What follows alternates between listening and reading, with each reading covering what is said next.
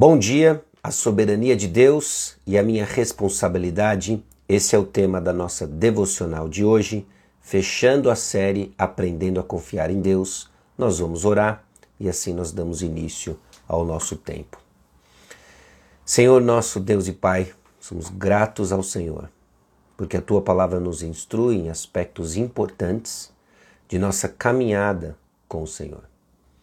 Eu peço ao Pai que o Senhor esclareça em nossos corações a soberania dos teus bons propósitos e nossa responsabilidade em responder a cada um deles. E é no nome precioso de Jesus que nós oramos. Amém. Salmo capítulo 37, versículo 3 diz o seguinte: Confie no Senhor e faça o bem. Confie no Senhor e faça o bem. Parece que o Salmo 37, versículo 3, encapsula duas responsabilidades que temos ao interagir com a soberania de Deus e nossa responsabilidade. Somos chamados a confiar no Senhor e somos chamados a fazer o bem. Ao reconhecermos então o que a palavra de Deus nos ensina sobre a soberania de Deus, precisamos ter muito cuidado para não usar mal ou abusar dessa doutrina.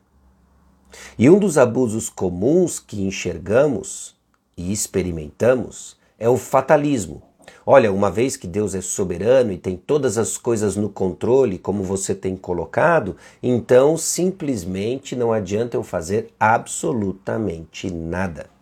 Esse é um fatalismo. O conselho que eu quero deixar aqui, justamente no estudo da soberania de Deus e tantas outras doutrinas importantes à nossa fé, é observar não apenas o conteúdo, não apenas a busca de sistematizar conceitos, não apenas a busca de trazer conceitos, mas observar como eles são entendidos e usados na própria Escritura. Quando a soberania de Deus é ministrada na palavra, observe como os personagens, observe como os indivíduos envolvidos, usados e movidos pelo Espírito Santo para registrar a doutrina da soberania de Deus, responderam a essa importante doutrina. A soberania de Deus, ela não nega nossa responsabilidade de orar, mas ela torna possível orar com confiança. A base da nossa oração com confiança é justamente a realidade de que nós temos um Deus soberano. Nós cremos num Deus soberano. A oração, então, ela assume a soberania de Deus. Caso contrário, nós não temos sequer garantia de que ele seja capaz de responder nossas orações. E seriam apenas expressões de meros desejos. A soberania de Deus, e mais uma vez, juntamente com sua sabedoria e amor, continua sendo o fundamento de nossa confiança nele, enquanto a oração representa a expressão dessa confiança. Então, uma vez mais, a soberania de Deus continua sendo o fundamento de nossa confiança nele e a forma como nós expressamos a confiança no Senhor, soberano, sábio e amoroso, é através da oração. A soberania de Deus não anula então nossa responsabilidade de agir com prudência, de usar todos os meios legítimos à nossa disposição para evitar prejudicar a nós mesmos e aos outros e fazer o que é bom e correto. Confia no Senhor e faça o bem, diz o Salmo 37, versículo 3.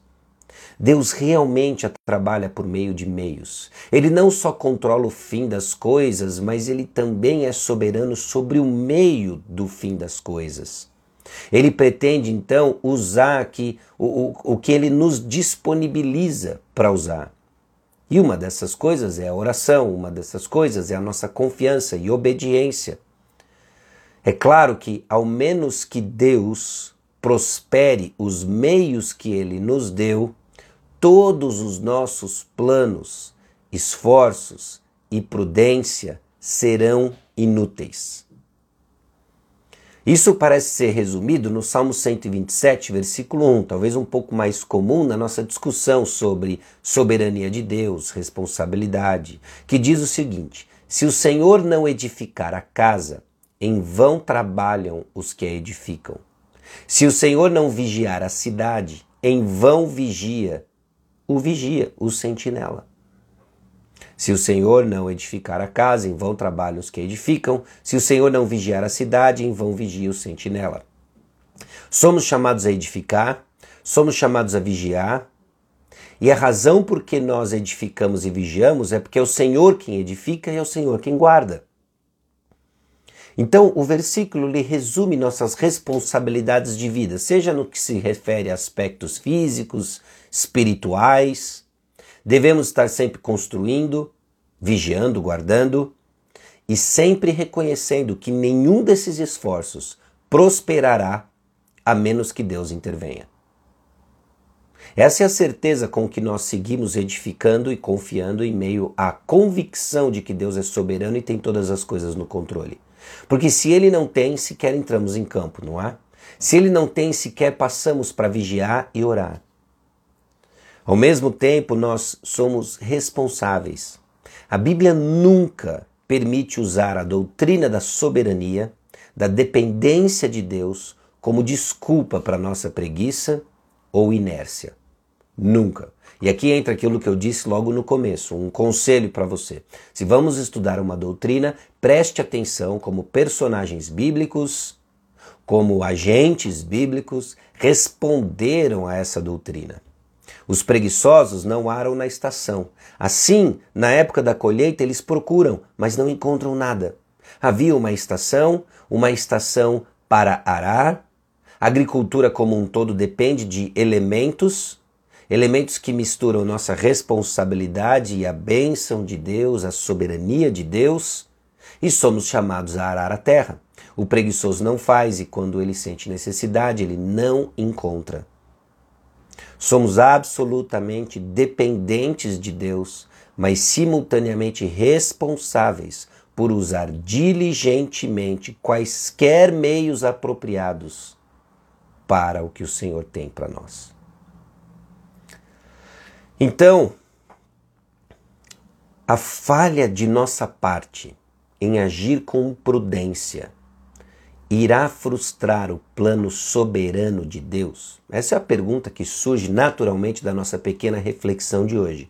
Quando eu falho em agir de forma prudente, quando eu falho em agir de forma responsável, isso frustra o plano soberano de Deus?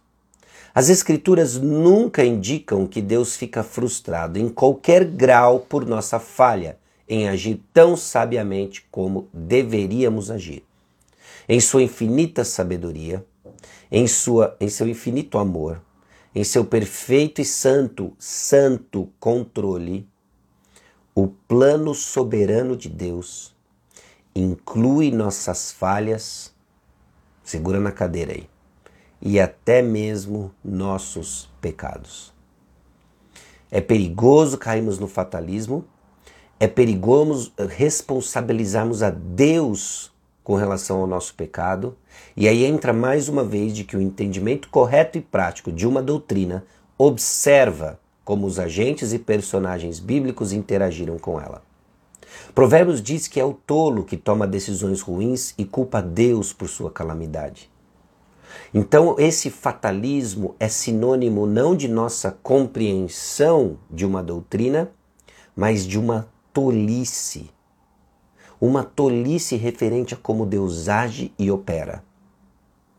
Deus é plano, Deus tem um plano soberano e seu plano inclui inclusive nossos erros e nossos pecados, ao ponto de olharmos com esperança para o futuro, sabendo de que Deus sabiamente conduz na sua providência, que é misteriosa para nós sim, usa nossas falhas, nossos pecados. Pensa quando Mordecai pediu à rainha Esther que intercedesse uh, junto ao rei Xerxes em nome dos judeus, ela explicou, ela simplesmente deu a desculpa né, diante de Mordecai do perigo que era entrar na presença do rei sem ser convidada. Havia inclusive uma ameaça de morte. É o que diz para nós lá em Esté, capítulo 4, versículos 10 e 11. No entanto, Mordecai trouxe a ela uma resposta. Se você ficar calada neste momento, socorro e livramento surgirão de outro lugar para os judeus, mas você e a casa de seu pai perecerão. E quem sabe se você não veio ao reino para um momento como este? Esther, capítulo 4, versículo 14. A frase-chave aqui, o conceito-chave aqui é esse aqui: alívio e libertação surgirão de outro lugar para os judeus, caso Esther não exercesse sua responsabilidade. A questão não é o que Deus pode fazer. Muitas vezes nós nos perdemos tentando justificar, explicar, até mesmo defender Deus do que ele pode ou não pode fazer. Deus é soberano, ele é o Todo-Poderoso, ele pode fazer. Ele pode fazer e usar inúmeras circunstâncias para os seus bons propósitos. A pergunta que fica para nós e o que nos cabe nos foi revelado é se iremos obedecer a Deus, se iremos cumprir a vontade de Deus, se seremos instrumentos de bênção na vontade de Deus. Isso é o que cabe a mim e a você. Ao invés de usarmos a soberania de Deus como desculpa para nossa inércia e omissão da vontade de Deus, sejamos responsáveis diante da vontade do Senhor agiremos com fé em resposta à revelação da palavra de Deus, convictos da soberania do Senhor. É isso que nos cabe. E grande parte das perguntas que temos nada mais são do que escudos das desculpas de nossa reticência em obedecer a Deus. Quando, é quando a Sua vontade é tão clara em nos chamar a fazer o bem e confiar no Senhor. As opções, no caso de Esther, para trazer libertação para os judeus eram tão infinitas quanto sua sabedoria e poder. Literalmente, Deus não precisaria da cooperação de Esther, mas nesse caso, ele escolheu usar Esther. As palavras de Mordecai, então, têm um pressuposto importante, têm um fundamento importante. Deus usa pessoas e meios para realizar seu propósito soberano. E soberanamente ele escolheu assim usar pessoas como eu e você.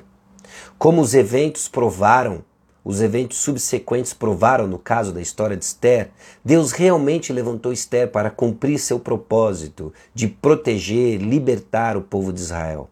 Mas ele poderia facilmente ter levantado outra pessoa. Ele poderia facilmente ter usado outro meio. Deus geralmente trabalha por meio de eventos comuns e das ações voluntárias de pessoas. Nossa expectativa muitas vezes é que ele opere de forma milagrosa, extraordinária, mas ele usa pessoas comuns, pessoas como eu e você. Sua responsabilidade hoje é olhar para a vontade revelada de Deus, a Bíblia, a palavra de Deus e segui-la numa vida comum, sabendo que Deus age de forma sobrenatural, extraordinária através de coisas ordinárias. Ele sempre provê os meios ele sempre nos guia com sua mão invisível. Ele é soberano, não pode ser frustrado por nossas falhas nem pecados. Devemos sempre lembrar, então, que Deus nos considera responsáveis por nossos próprios pecados, que Ele usa inclusive para cumprir seu próprio propósito. Falamos um pouco sobre José nessa série, nessa série de devocionais. E ele também é um exemplo disso, de como a boa providência do Senhor guiou os passos de José, usando inclusive o pecado de seus irmãos, sem tirar deles a responsabilidade e sem frustrar seu plano soberano de proteger José, sua família, a nação de Israel e para o nosso bem. Não há conflito, meus irmãos, entre soberania e responsabilidade. O conflito que temos da soberania de Deus, Deus no controle de todas as coisas e a sua responsabilidade, ele acontece apenas aqui dentro. Quando não entendemos a razão e o propósito da vontade revelada de Deus de nos guiar e de afirmar nossos passos. Talvez você tenha sido questionado ou por ter compartilhado algum episódio dessa série com alguém que questionou você sobre algumas verdades que temos refletido, verdades da Escritura sobre o controle de Deus. Chamou você de fatalista, chamou você de, ah, mas assim é muito simples. Nosso Deus não é simplista, mas as verdades que ele nos revelou são suficientemente simples para guiar nossos dias. E o que a, a Escritura afirma, iremos afirmar. Deus é soberano sobre todas as coisas. Não existe um evento, não existe um personagem nessa história que não esteja servindo seus bons propósitos, todos eles ligados de uma forma santa, soberana, sábia e amorosa. E a, a, Escritura também afirma que somos responsáveis, seremos 100% responsabilizados pelo bem ou mal que tivermos feito por meio do corpo.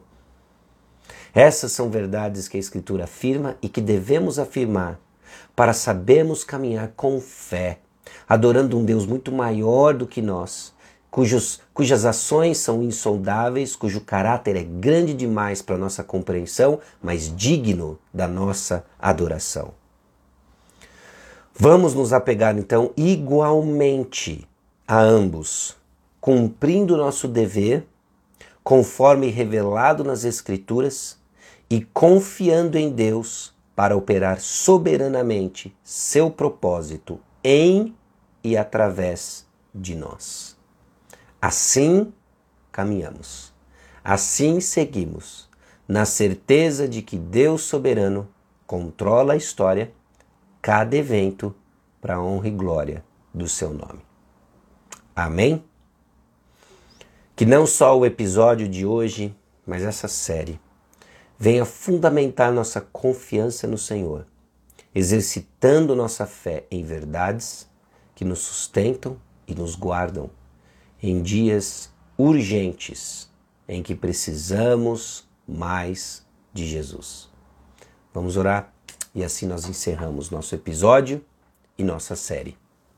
Espero que tenha sido uma bênção para o seu coração, espero que tenha sido edificante aquilo que Jesus, o Senhor, nos ensina.